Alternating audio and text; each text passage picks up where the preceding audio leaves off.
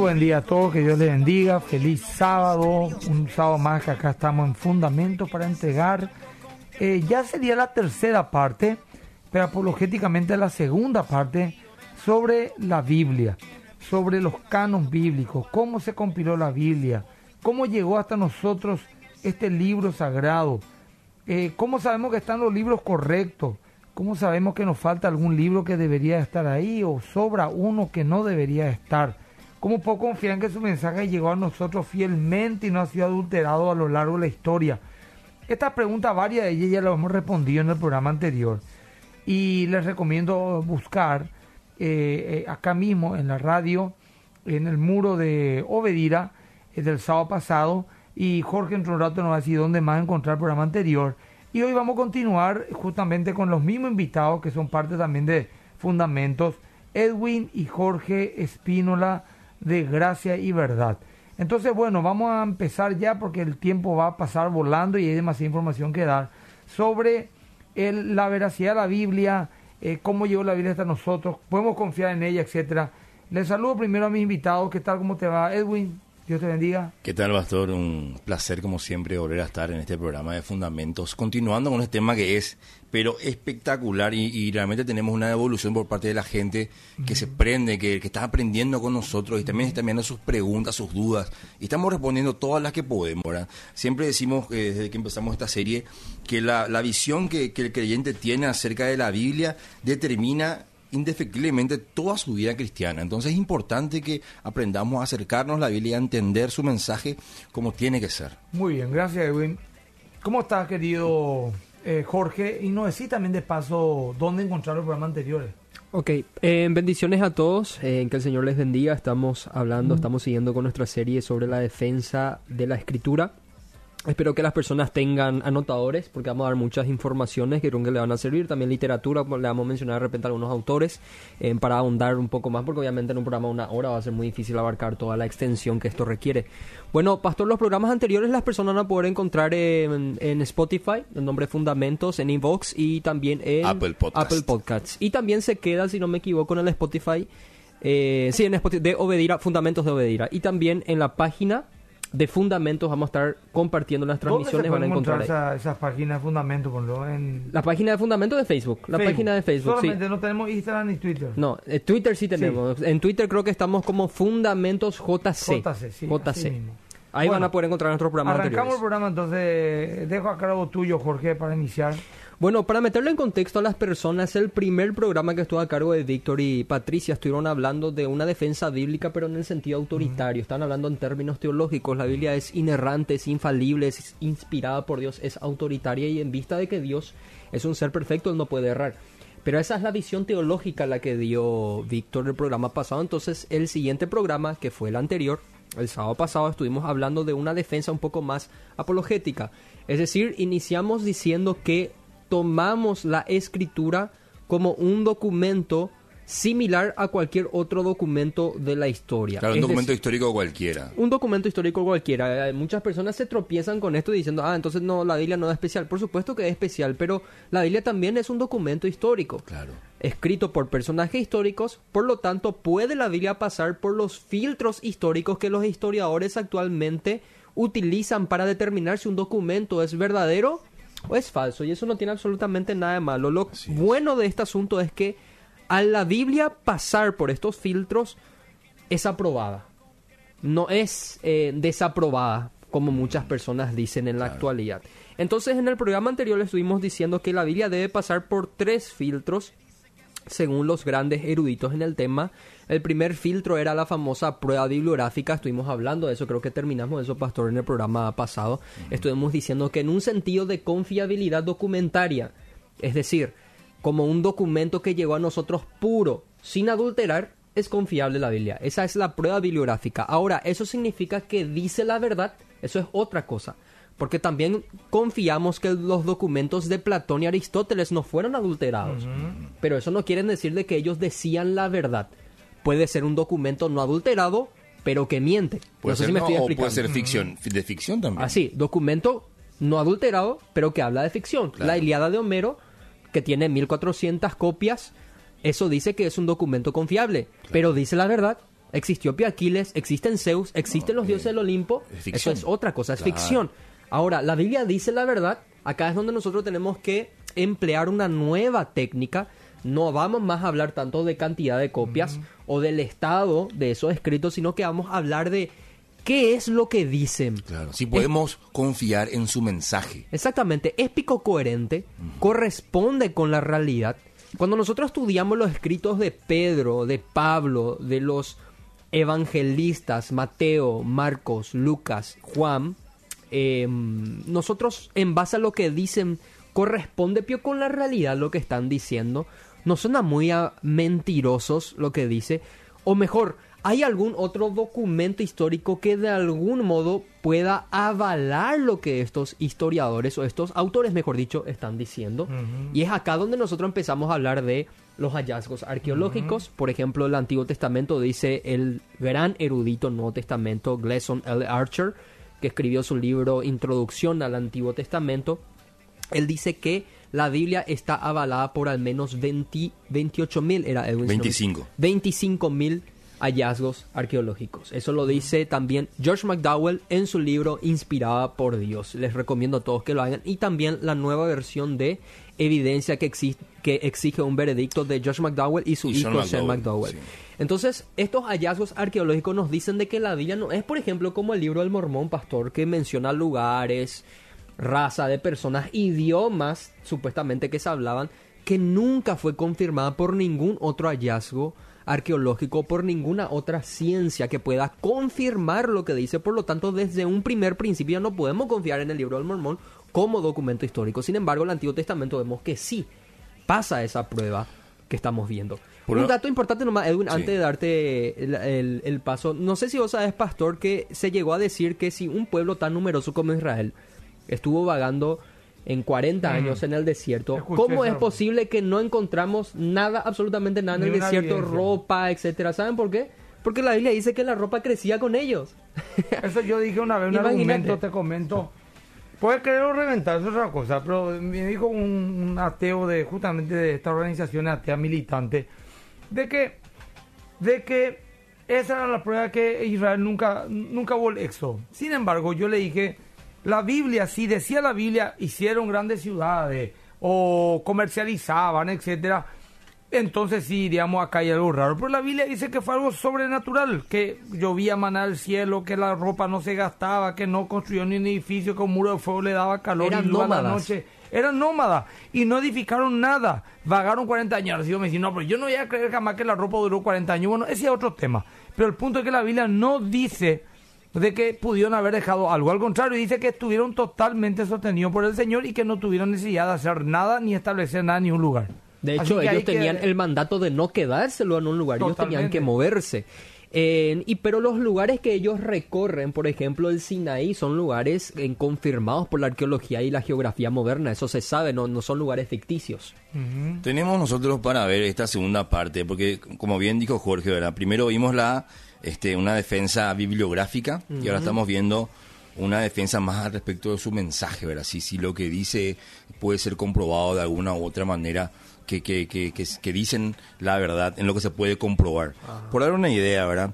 Se, se comprobó en el Antiguo Testamento, teniendo en cuenta el Antiguo Testamento, mediante la arqueología, la existencia y la actividad de aproximadamente por lo menos unos 60 personajes del Antiguo Testamento tienen respaldos arqueológicos e históricos de haber existido. Claro. Eh, esto nos cuenta George McDowell en su libro Inspirada por Dios. Dice que entre estos eh, se encuentra la ciudad de Babilonia y su rey Nabucodonosor, quien vivió y reinó entre el 605 y el 565 antes de Cristo. Incluso se han encontrado inscripciones de, de este Nabucodonosor II que decían: Yo Nabucodonosor puse los cimientos de las puertas y las adorné magníficamente con lujoso esplendor para que toda la humanidad las contemple con admiración. También se encontraron algunos hallazgos que indican una torre que, que, que, que ofendió a los dioses en los días donde se hablaba una misma lengua, que es un claro eh, episodio de la Torre de Babel. Y así encontramos nosotros que la- la- los eventos del Antiguo Testamento pueden ser respaldados por una cantidad fascinante de hallazgos arqueológicos que se, que se siguen haciendo.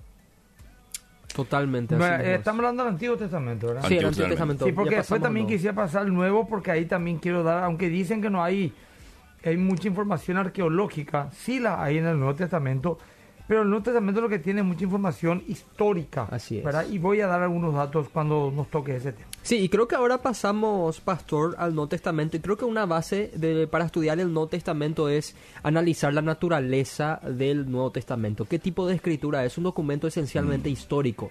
Si bien eh, tienen la intención de dar, por así decir, informaciones teológicas. El Nuevo Testamento, por ejemplo, se escribió para provocar algún sentido de reacción espiritual en las personas que lo leen. Juan dice claramente, yo le escribo esto para que ustedes crean que Cristo es el Hijo de Dios. El apóstol Pablo también yo le escribo esto para que ustedes obedezcan al Señor.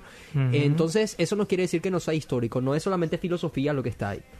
En el Nuevo Testamento nosotros encontramos hallazgos arqueológicos porque hablan datos, se, se da datos históricos, por ejemplo, lugares donde Jesús caminó, donde andó, nombres de gobernantes que gobernaron, personas conocidas, Poncio Pilato, por ejemplo, Herodes Tetrarca, muchos otros, los Césares de aquella época, Lucas, por ejemplo, era muy experto en dar ese tipo de datos. Eso es algo muy fantástico ya. Totalmente. Y Como si que ellos previeron, ellos prevían de dejar bien documentado todo lo que decían, citaban nombres de personas, eh, lugares eh, físicos específicos, o sea, trataban de ubicarle al lector en un momento histórico específico. Así es. Como para que pueda ser rastreable incluso. Claro. Totalmente, fíjate, bueno, lo- Lucas 3.1 dice, en el año decimoquinto el imperio de Tiberio César, siendo gobernador de Judea, Poncio Pilato y Wow. Herodes tetrarca de Galilea, y su hermano Felipe tetrarca de Iturea de las provincias Tetraconicia y Lisanda tetrarca de Albinia.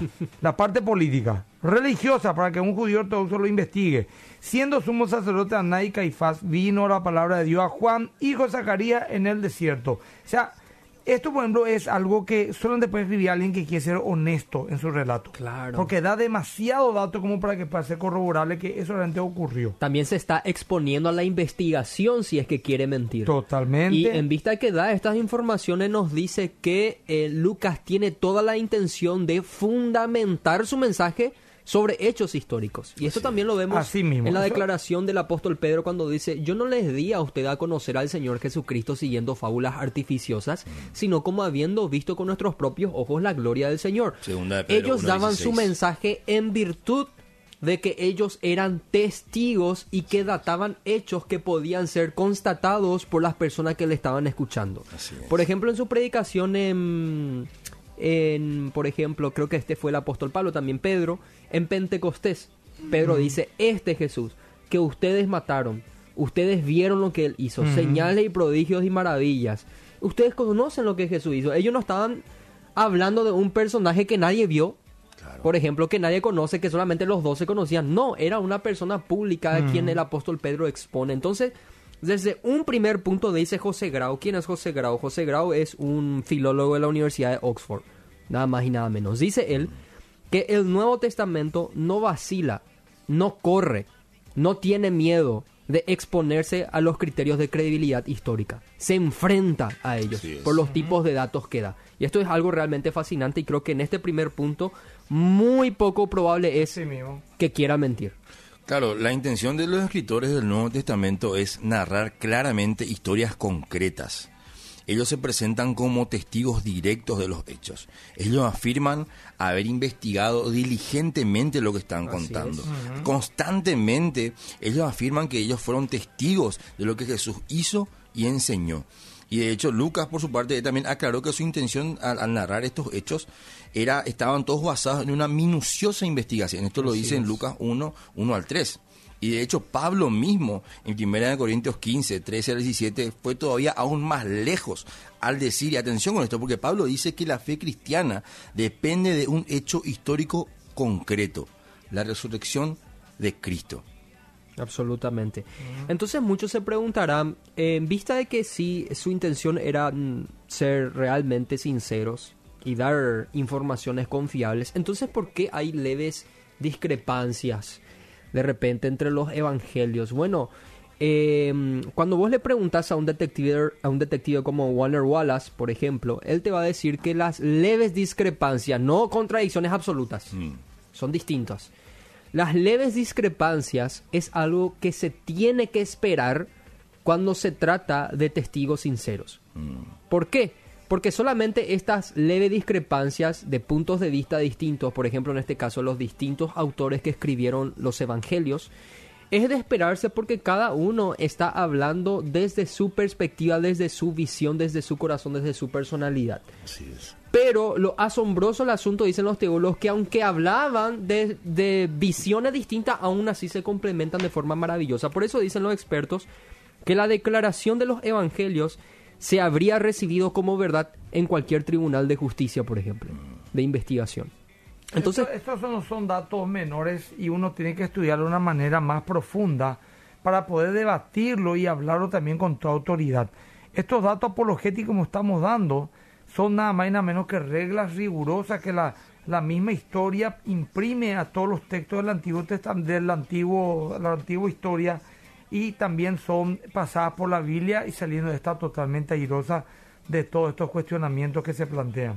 Absolutamente. De la, eh, Norman Geisler y Frank Turek, que son dos grandes apologistas, conocidos apologistas, en su libro No basta mi fe para ser ateo, dicen lo siguiente. Muy buen libro. Estas leves discrepancias nos dicen que los autores no se reunieron para homologar sus testimonios, sino que sencillamente fueron sinceros en sus versiones de los hechos. Ahora, otro aspecto importante para que nosotros notemos cómo la Biblia no miente y si vos querés hablar de probabilidades es absurdamente improbable que estén queriendo mentir. Es lo que los historiadores hablan como el principio de honestidad. Así mismo. ¿Qué es el principio de honestidad? El principio de honestidad te dice que cuando vos ves que los autores bíblicos estaban dispuestos a dar informaciones vergonzosas de sí mismos o de sus líderes incluso, entonces es muy improbable que estén mintiendo, sino todo lo contrario, están siendo sí que sinceros. Por ejemplo, nosotros vemos datos vergonzosos incluso sobre Jesús mismo. ¿Qué decían sobre Jesús mismo? Que ni siquiera su familia confiaba en él, sus hermanos,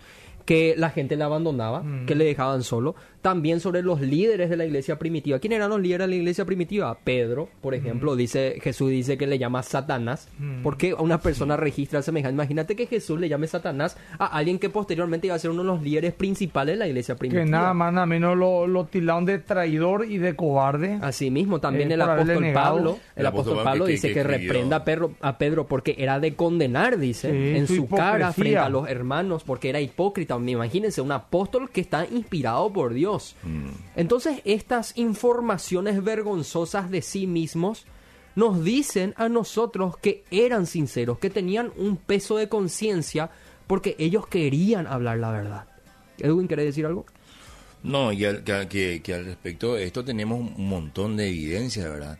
Eh, veníamos hablando la- esta semana justamente que estamos estudiando también este libro. Eh, Por cierto, estamos tomando la mayoría de las cosas que estamos diciendo del material de Obrero Aprobado, que es un libro, material de estudio escrito eh, por- por- para la iglesia más que vencedores, que estamos a full estudiando entre todos lo- los líderes y demás. Se puede conseguir en la librería de, de la iglesia más que 50 vencedores mil para los que quieran adquirirlo. un material sumamente recomendado. Y algo muy interesante al respecto que, de lo que venía mencionando Jorge, que justamente la, la facilidad con la que de repente alguien puede afirmar sin saber, obviamente, ni dónde vos sabés si estos apóstoles no, no mintieron o no se juntaron para confabular y crear nomás toda esta, esta artimaña, todo esto, y, y después... eh, porque imagínate lo, lo redituable que es que- cre- crear una religión, te puede decir alguien. Claramente, ¿por qué no podemos pensar que esta gente escribió mentiras nomás? Y, y- y- y- y no necesariamente Y- verdades. y Yo sé que vas a hablar de eso ahora, pero también después si hay un tiempito quisiera responder otro. ¿Y qué pasa si es que fundaron esa nueva religión e inventaron la resurrección y todas esas cuestiones para no quedar mal su líder? La famosa disonancia cognitiva. ¿Verdad? Exactamente, ¿verdad? Ya que él prometió que iba a resucitar, eh, inventamos, ¿verdad? Una nueva religión. Eso también hay argumentos muy razonables del por qué no pudo haber así, haber sido así. Primer lugar, por la Biblia registra que ellos ya se fueron cada uno por su casa hacer lo que tenían que hacer. Segundo lugar, porque ellos creyeron que ni ellos siquiera creyeron. Ellos registraron de que Tomás quería meter el dedo en el cuerpo de Jesús para corroborar si era él. Demostraron no ser, no ser crédulos, vieron un- un- una figura parecida a Cristo y dijeron un fantasma, y dijeron que Jesús resucitó. ¿verdad? Y luego otro argumento más que sé que Edwin quiere dar y no quiero adelantarme a él, ¿verdad? Para poner las bases en cuanto a lo que estás diciendo, Pastor, el principio de disonancia cognitiva, supuestamente habíamos visto un debate que se desarrolló entre Santiago Alarcón de Rincón Apologético y un ateo en la página de Gracia y Verdad, nuestro ministerio, en donde supuestamente este amigo ateo le dice a Santiago Alarcón que los discípulos, obviamente, no, Jesús obviamente no resucitó, obviamente no era Dios, obviamente no era el Mesías, Entonces, ¿cómo explicas la predicación de los discípulos? Y ellos ahí hablan de la famosa disonancia cognitiva. ¿En qué consiste esta disonancia cognitiva? Consiste en que ellos entraron en un corto y la tristeza, la decepción, provocó, por así decir, que ellos empiecen a divulgar esas mentiras. Por dos razones. Número uno, por intereses particulares o bien porque tuvieron un apego psicológico y eso les llevó incluso a ellos mismos a creer su propia la mentira. Diestra, yo le paso a la diestra ese argumento. Ahora que me expliquen, pues de 1, 2, 3, 5 y 10 también, pero que me expliquen tantos, 500 por lo menos, ¿verdad? Así es. Que hayan llegado a esa misma disonancia cognitiva. Alguien pues tiene que despertarse y decir, bueno, ya está muchachos, nos persiguen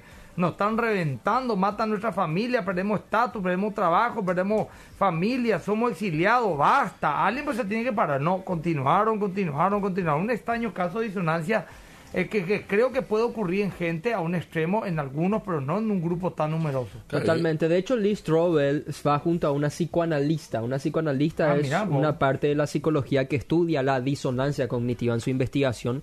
Y Lee Strobel siendo ateo, acorralado por las evidencias, la única esperanza que le quedaba para poder explicar el dato de la resurrección es que los discípulos están en esa disonancia cognitiva.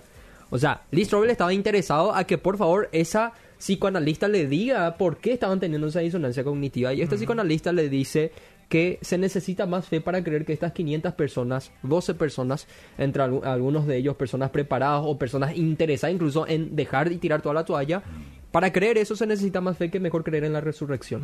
Y le dice, esa, esta psicoanalista era escéptica, le dice, me habría encantado poder ayudar a un colega escéptico, pero la parte psicológica en esta, en esta sección al menos no te ayuda, dice. Perfecto. Entonces tenemos un serio problema. Yo quiero, por así decir, resumir y transmitir el corazón de Blaise Pascal, que él decía, si se trata de creer el testimonio de los apóstoles, yo creo. ¿Saben por qué?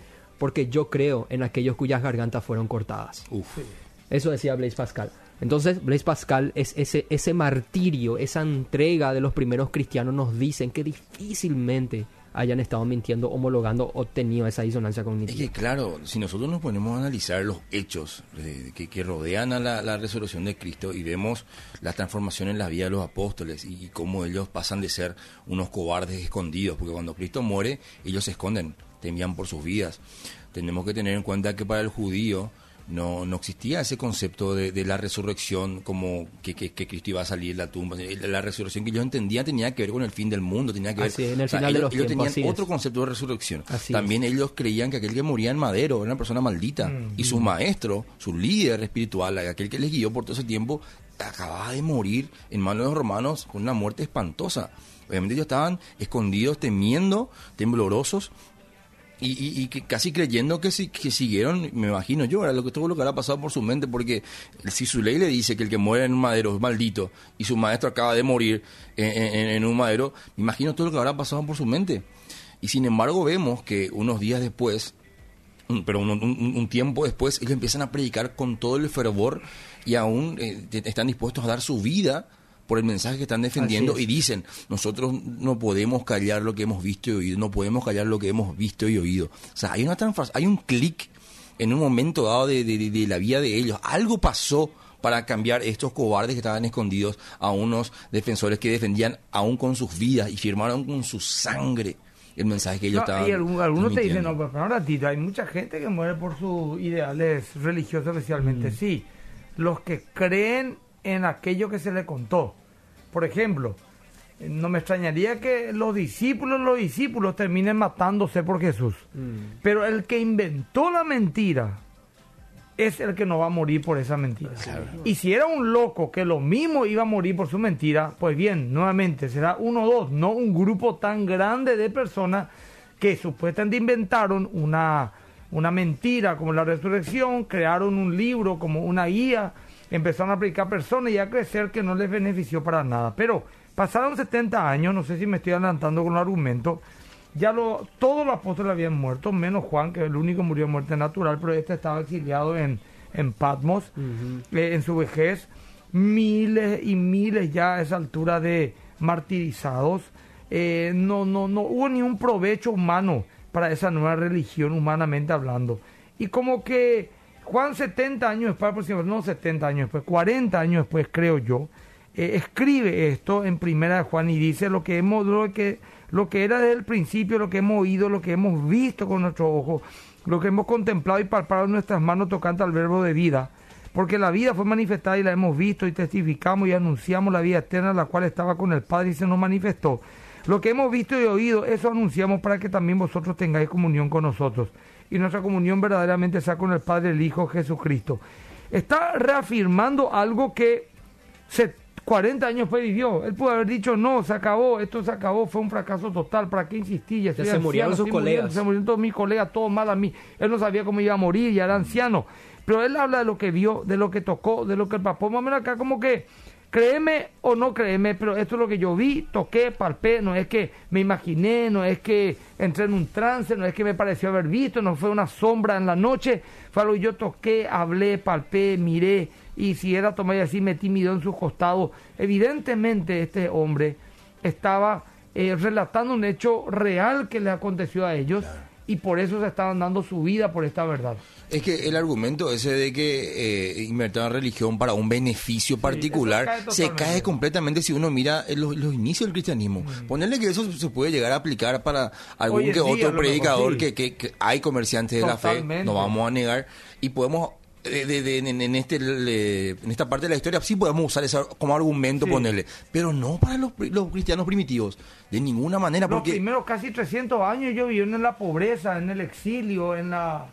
Si, la fe que ellos profesaban era una mentira, si, lo que, si, si, su, su, su sistema de fe estaba sostenido por una mentira, ellos lo hubiesen sabido y lo iban a saber y estaban sin embargo muriendo. Voy a hacer rápidamente un, repaso de, cómo murieron los, los uh, apóstoles y los autores del Nuevo Testamento. Pedro fue crucificado boca abajo, según la tradición, dice que fue un pedido suyo porque él no quería morir como murió su maestro. Mm. Santiago, hijo de Alfeo, fue arrojado a más de 30 metros del pináculo del templo. Y de hecho que ni siquiera murió así. Entonces cuando los hermanitos vieron que él no se murió ahí, se fueron y le golpearon hasta matarle. Jacob, hijo de Zebedeo, murió decapitado. Bartolomé fue desollado vivo, o sea, le arrancaron la piel ante la presencia del rey hasta que él renunciase a su Dios o muriese. Murió. Andrés fue azotado y luego crucificado. Tomás fue apuñalado con una lanza. Judas, Tadeo fue asesinado con flechas. Matías fue apedreado y posteriormente decapitado. Felipe fue crucificado. Jacobo, hermano de Jesús, fue apedreado. Esteban fue apedreado.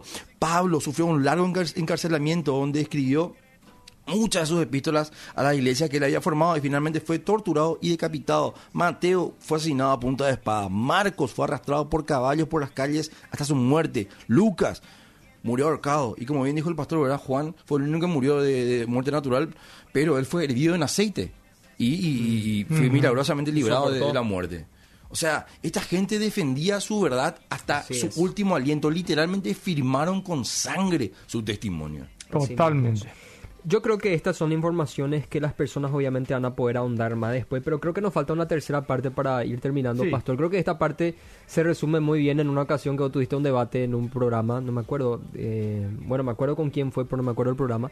Fue hace tiempo en donde una persona te dijo que le citó a un famoso ateo llamado Simov y él decía que la mejor forma de volverse ateo es leyendo la Biblia. Y vos le dijiste, sin embargo, nosotros leemos y predicamos la Biblia y cada día hay más convertidos. Yo realmente no conozco a alguien, sinceramente hablando, y hablé con muchísimos ateos escépticos en mi vida y personas que eran cristianas abandonaron la fe. No lo conozco ninguno que supuestamente leyendo la Biblia no sé dónde habrá sacado este el, amigo ateo, pero una frase de, de, Tumblr seguramente. interesante, pero creo que el tercer punto es que, que creo que nos sirve también para nuestro argumento es ¿es la Biblia un libro cualquiera o tiene alguna singularidad en la historia? Por supuesto que sí, no hay libro que haya moldeado historia y cultura como la Biblia en toda la historia. Así es. Eso, de hecho, esta es la apologética que conocían los antiguos cristianos mm. Y los reformadores, por ejemplo, en la época de Lutero, Calvino, Wycliffe, etcétera. Ellos decían que una de las formas de confiar en la Biblia era, por ejemplo, observar la unidad que tenía, que habiendo sido un libro escrito por más de 40 autores, que escribieron en un lapso de 1600 años a lo largo de 60 generaciones de distintas clases, de mm. distintas formaciones, tienen una línea roja que une todo su mensaje. Esto, en primera instancia, es algo asombroso para cualquier lector sincero. En segundo lugar, su profecía. Esto pueden encontrar en un libro, bueno, ya no quiero citar el autor, lamentablemente, pero en el libro Inspirado por Dios van a poder encontrar una característica, una particularidad de la Biblia donde hablan de su profecía, por ejemplo, donde todo el mundo se sorprende, incluso los teólogos liberales ¿Quiénes son los teólogos liberales? Los que no creen en Dios pero estudian la Biblia. Obviamente no creen en Dios, no existen los milagros. ¿Y qué hay de las predicciones? Jesús, por ejemplo, cuando predice la destrucción del templo en Marcos 13, Mateo 24 y Lucas 21, eso se escribió después, te van a decir los teólogos, porque Jesús no puede predecir porque Él no es Dios, porque ellos son naturalistas. Pero los teólogos están de acuerdo de que hay realmente predicciones que no se pueden negar, que fueron escritos antes de los hechos. ¿Qué tipo de predicción estamos hablando? Por ejemplo, la caída de Jerusalén. Uno de los evangelios más antiguos que se cuenta es el Evangelio de Marcos. Marcos capítulo 13, Jesús predice la destrucción de Jerusalén de una forma extraordinaria, la destrucción del templo en el año 70 por el general Tito. Esto en primera instancia desconcierta a los teólogos liberales porque no pueden explicar cómo es que un documento antiguo, Mateo sí te entiendo porque le quieren fechar muy posterior al año 70, después de los hechos, pero Marcos no. Marcos está antes del año 70. Y es, decir, Jesús predijo entonces la caída de Jerusalén. También existe otra asombrosa evidencia de la profecía bíblica que no se puede ignorar. El profeta Daniel, escrito, su, que escribió su escritura más de 500 años antes de Cristo, en una, es, es, una de las más asombrosas, dicen los teólogos, incluso teólogos liberales. El profeta habló proféticamente de un gobernador que había de venir, cuya ambición militar lo llevaría a la conquista del mundo. Tanto su aparición como su desaparición iban a ser repentinos. Posterior a esto, su reino se dividiría en cuatro partes. Estas más tarde se unirían en uno y así sucesivamente. Daniel 8, eh, donde está esta profecía, se refiere claramente a Alejandro Magno, a Alejandro el Grande. Porque su vida fue cortada rápido, vivió solamente hasta los 30 años. Eh, apareció en 200 años después de Daniel, encajando perfectamente con la profecía. En su vida fue cortada repentinamente en su juventud y después de su muerte su reino fue dividido en cuatro, como dice Daniel. Más tarde esos reinos se unieron en los imperios Ptolomeo y Seudisas y luego se unieron en un solo poder, que es el imperio romano.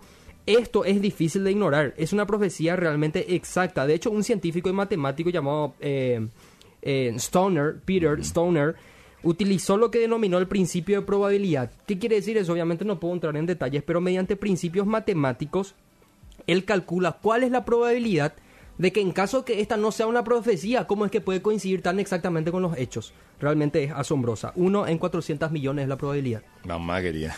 Según él, el cálculo matemático. Como hizo es muy difícil de explicar.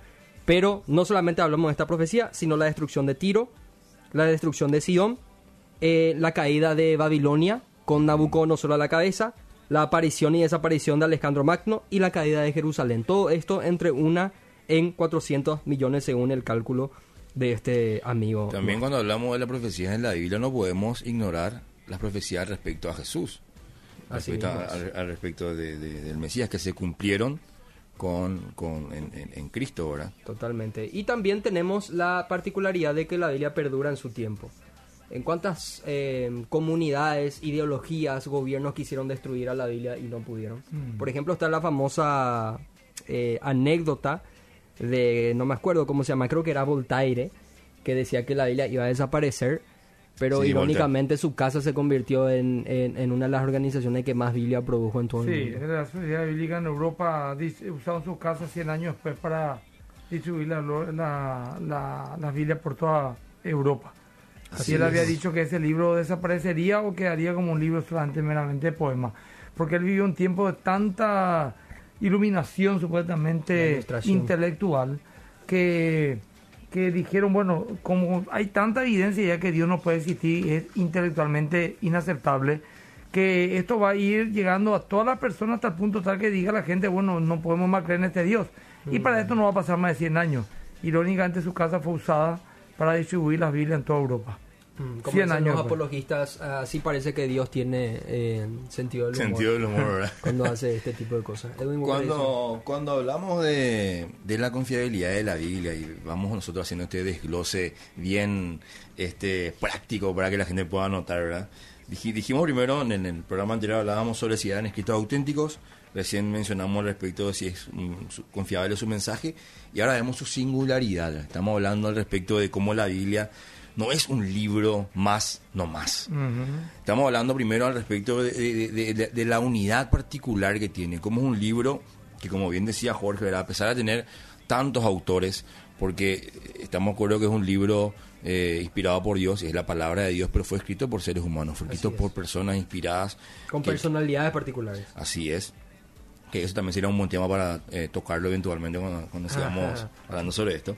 Sí, un problema. El, el, y, y sin embargo, hay un solo mensaje. La Biblia, eh, por más de tener varios autores, no, no, no, no, no, no difiere en su mensaje, no, no, no se contradice entre sí. Ya habíamos visto en, el- en el tópico anterior respecto de su, de su verificación bibliográfica de que no hay contradicciones en la Biblia, como muchos quieren eh, hacer creer, o- y repiten y repiten porque alguien dijo, porque escuchó por ahí que la Biblia se contradice a sí misma, cuando la realidad es que es mentira.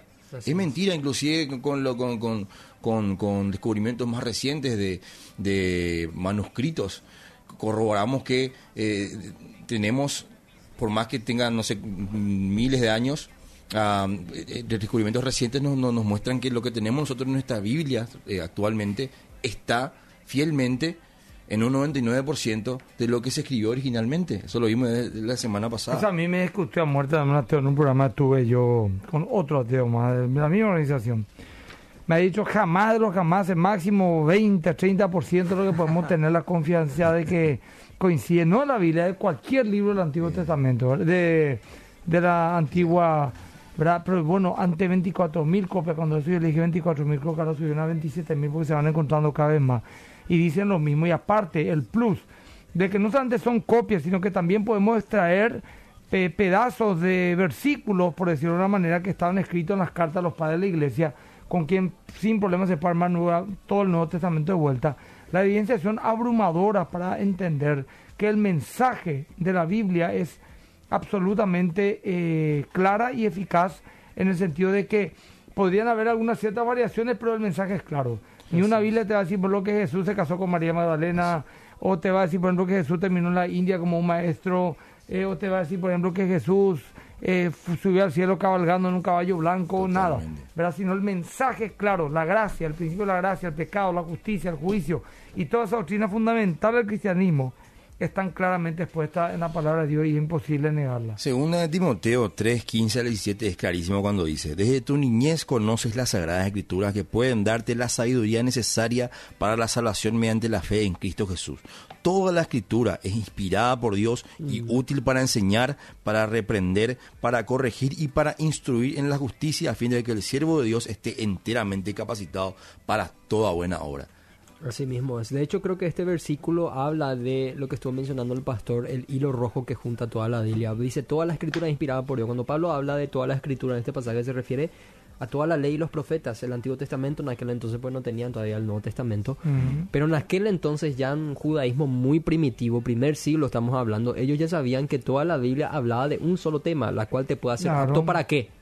Para alcanzar la salvación que hay en Cristo Jesús. Ese es el tema central de la escritura y todos lo podían reconocer porque le dice desde pequeño has sabido la Sagrada Escritura. No le está diciendo vos tenés que creer lo que yo te digo, le está diciendo vos sabés lo que dice la Biblia. Es. es muy distinto, es algo que las personas pueden leer. Entonces yo no creo lo que este ateo te, te había dicho en el programa que supuestamente leyó la Biblia tres veces y por eso conocía muy bien el, el, el- el- el mensaje. Evidentemente es muy difícil, es muy, es muy difícil que eso sea verdad. Ni siquiera los teólogos leen la Biblia tres veces y ellos le aman a Dios. Ah, Entonces es, es muy complejo realmente. Y acá quiero pasar al último punto, que creo que es un poco reflexivo, bastante reflexivo y pastoral, y se trata de apelar a la conciencia de las personas. Una de las evidencias a favor de la Biblia, dice el doctor Cray también, es la parte subjetiva de ella. ¿Qué quiere decir? Aquello que causa en sus lectores. Obviamente eso no se toma como una evidencia que las personas eh, consideren, pero el hecho que las personas lo tomen como evidencia no quiere decir que sea falta de evidencia, suma. Y todas las personas que nos están escuchando ahora, nuestros hermanos en la fe, que, que cuando leen la escritura obviamente di- en- disciernen en su corazón que es la palabra de Dios, que les habla el Señor, que les confronta, que les transforma, que les renueva, que les consuela, que produce vida en su discipulado cristiano, en el discipulado cristiano de cada uno, es una fuertísima evidencia a favor de que la Biblia no es un libro cualquiera. Y atención a esto, muchos dirán, obvio, porque las personas se acercan a la Biblia con una disposición de sumisión a una deidad. Es muy difícil, dice John Stott en su libro Integridad Cristiana. ¿Por qué? Porque la Biblia, justamente, la primera impresión que te puede dar si lees es un espanto. Porque lo primero que te va a confrontar es tu pecado Claro. Tu egoísmo. Obviamente muchos libros im- impactaron la vida religiosa de las personas, pero no desde la perspectiva del pecado. en donde el Señor Jesús te está llamando a tomar la cruz y seguirle, a negarte a vos mismo, a abandonar tu manera egoísta de vivir y a ser una persona que sigue sus pasos, porque el que dice estar en Cristo tiene que andar como él anduvo. ¿Y cómo anduvo Cristo? ¿Anduvo bien en este siglo? No anduvo bien. Como decía el apóstol Pablo, el que quiera vivir sabia y piadosamente en este mundo tiene que soportar la aflicción. Claro, es que ahí cae por completo ese famoso, esa famosa frase de que el hombre creó a Dios a su imagen y semejanza, ¿verdad? Porque si el hombre realmente, eh, este Dios del cual nosotros estamos hablando, lo vamos a crear a nuestra imagen y semejanza, a nuestro gusto y placer, jamás vamos a crear un Dios o una Biblia que nos denuncie el pecado de la manera que nos denuncia. Porque la ley es un espejo sobre el cual nosotros reflejamos nuestra propia miseria, ¿no es cierto? La palabra de Dios ah, nos muestra eh, eh, el, problema que nosotros tenemos, el dilema con el cual sufrimos, que es el pecado, y que la, salvación es Cristo. Asimismo, por eso la Biblia es tan odiada, y decía Fran Turek, el apologista, ¿no será que es odiada porque nos dice la verdad? Y muchos decían, no me quiero acercar a tu Dios por falta de evidencia, sino porque tu Dios se impone a mi manera egoísta de vivir. Por ejemplo, cuando hablaban de la comunidad LGBT y su agresividad a la Biblia, ¿qué es lo que a ellos les molesta en la experiencia que nosotros vemos? Sencillamente porque la Biblia denuncia comportamientos sexuales que no son lícitos desde una moralidad Eso también yo suelo decir. La gente pues suele decir, mira, la Biblia se acomodó a lo largo del tiempo según la conveniencia. Pero por otro lado también recibe el reclamo que la Biblia nunca se adecua a los tiempos modernos. ¿En qué quedamos? Y ahí hay un punto muy interesante. Eh, se, ha, sabido que a lo largo de dos mil años de historia, especialmente en el medioevo, han habido reyes, papas, y digo esto porque ellos eran realmente los dueños de la escritura, ¿verdad? Eran los pocos que leían era totalmente restringido hasta ellos, que eran ladrones, promiscuos, pervertidos, homosexuales, eh, polígamos. Ellos pudieran haber acomodado a sus gustos, no una, un, papa ni dos, generaciones de papas, los curantismos se le dice, ¿verdad? Pudieron haber hecho lo que querían sin que nadie le diga absolutamente nada. Sin embargo, prevaleció siempre ese estilo de vida, eh, perdón, eh, prevaleció siempre la palabra de Dios por encima de ese estilo de vida. Y si no lo cambiaron en su momento, hoy menos lo van a cambiar. Es más, tanto no lo pueden cambiar que lo están reinterpretando. Por ejemplo, la mm. comunidad LGTB dice que la relación homosexual que condena la Biblia es eh, eh, cuando se trata de un caso de prostitución o violación, mm. ¿verdad? No de como un acuerdo porque hay amor, ¿verdad? Y tratan de verle la vuelta por todos los lados, porque no se puede cambiar eso, es la palabra de Dios que permanecerá para siempre. Entonces es razonable lo que digo. Si la Biblia eh, se ha acomodado a los líderes que la han tocado, ¿por qué no lo hicieron ya en su momento? Y todos hubiéramos estado felices. Que la, homosexualidad se apruebe, que se apruebe el divorcio, el recasamiento. Es un problema tremendo para la iglesia a nivel mundial, el tema del recasamiento. La gente te dice, me casé eh, a los 25 años porque fui maduro. Y a los 27 le dejé a mi esposa por otra muchacha. Después de dos años me arrepentí, pero ya perdí mi matrimonio. ¿Y qué hago en mis 27 años hasta que me muera a los 80 años? Y ya no te podemos casar de vuelta. ¿Por qué no le decimos nomás, bueno, está bien, Dios te da una oportunidad si te arrepentís? No, porque es indisoluble. Entonces, son tan difíciles administrar la doctrina y la gracia.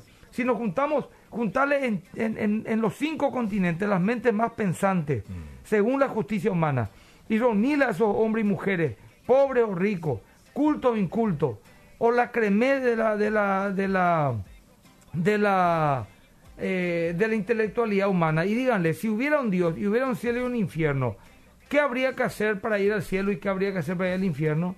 Y todos basarían su salvación en las obras humanas, en, en, la salvación por obra, en ser buena gente. Pero ahí aparece la gracia que tanto nos confronta de que uno puede ser salvo sin haber hecho absolutamente nada, solamente por la simple fe en Jesucristo. Es la doctrina de la gracia, como decía, creo que fue ese Lewis, creo que fue el que dijo, es el, es el argumento más fuerte que podemos tener si la conocemos profundamente, el por qué no pudo haber fluido de la, de la, del corazón del hombre una doctrina tan increíblemente pura eh, y difícil de entender como es la gracia. Que alguien que no se merezca pueda ir al cielo por, por la fe en Cristo y por el arrepentimiento, lógicamente. Y también C.S. Lewis en su, en su libro creo que se llama el problema del dolor o la cuestión del dolor que hay en... Problema del dolor. El problema del dolor que está en audio, audiolibro, uno puede mm. conseguir en internet. Dice que él no es que no creía en Dios eh, por todo el argumento científico, etcétera. Él no creía en Dios por este motivo. Porque no podía entender cómo puede ser que en la antigüedad, que vivían mucho peor que nosotros, con mucha más precariedad, con mucha más enfermedad, con mucha más mortandad, con mucho más dolor, con mucha más incertidumbre, haya concebido el hombre un Dios bueno. Eso, y lo argumenta de una manera mucho más elocuente y profunda a lo que yo estoy hablando ahora. Pueden mirar ese libro. Entonces, eh, indudablemente uno se predispone a o leer queriendo abrir su mente y entender o con un prejuicio enorme y lógicamente poniendo un montón de filtros para no creer como este amigo que supuestamente leyó tres veces la Biblia y no, no pudo creer y le convenció que la Biblia es mentira. Yo no sé si habrá investigado la Biblia, pero una investigación con H y B larga habrá sido ese, tipo de investigación habrá hecho, ¿verdad? Pero investigación y, con sin H y con B corta no creo que lo haya hecho, ¿verdad? Pero en fin, eh, un, un, un, argumento más. Creo que nos quedan 10 minutos más por ahí, ¿verdad? Lastimosamente no estamos pudiendo recibir mensajes de, de preguntas, ¿verdad? Eh, que se van a dar muchísimas. Eh, de todos modos, eh, la información que estamos dando, tipenla, eh, escríbanla, alguna referencia a los libros, etcétera. Nos quedan todavía, 15. bueno, 15 minutos, suficiente tiempo, 10 tal vez, entre la cortina de despedida. Bueno, seguimos, Edwin. Eh. Sí, es que cuando hablamos de, retomando un poquito, le, quiero recordar a la gente también que lo que estamos nosotros conversando pueden encontrarlo en el material Obrero Aprobado, que es un material original de la Iglesia Más que Vencedores, lo puede conseguir en la librería de la Iglesia Más que Vencedores, cuesta 50 mil guaraníes nada más y es un material espectacular para estudiarlo. Mm. Cuando hablamos de, esto, de que yo también ya escuché cuántas veces me han dicho, pero ¿dónde vos sabés si alguien no tocó, no cambió, no sé qué? Mm. Eh, eh, y, la, palabra misma nos da una base para tener la certeza de que el Señor mismo preserva su palabra. Eh, Jesús mismo dijo que el cielo y la tierra van a desaparecer, pero mi palabra dice no va a pasar. Jesús lo dijo. La, la, la, perdurabilidad de la, de, la, de la Biblia a través del tiempo es algo espectacular y probablemente eh, singular a ella. ¿Cuántas veces no la quisieron borrar de, del mapa? ¿Cuántas veces no, no, la quisieron callar? ¿Cuántas, ¿En cuántos lugares sigue siendo prohibida? Y sin embargo, podemos tener la certeza, como fuimos viendo en estos programas, podemos tener la certeza de que el mensaje que se escribió en los manuscritos es lo que hoy tenemos en nuestras manos. Y eso solamente puede ser obra de Dios.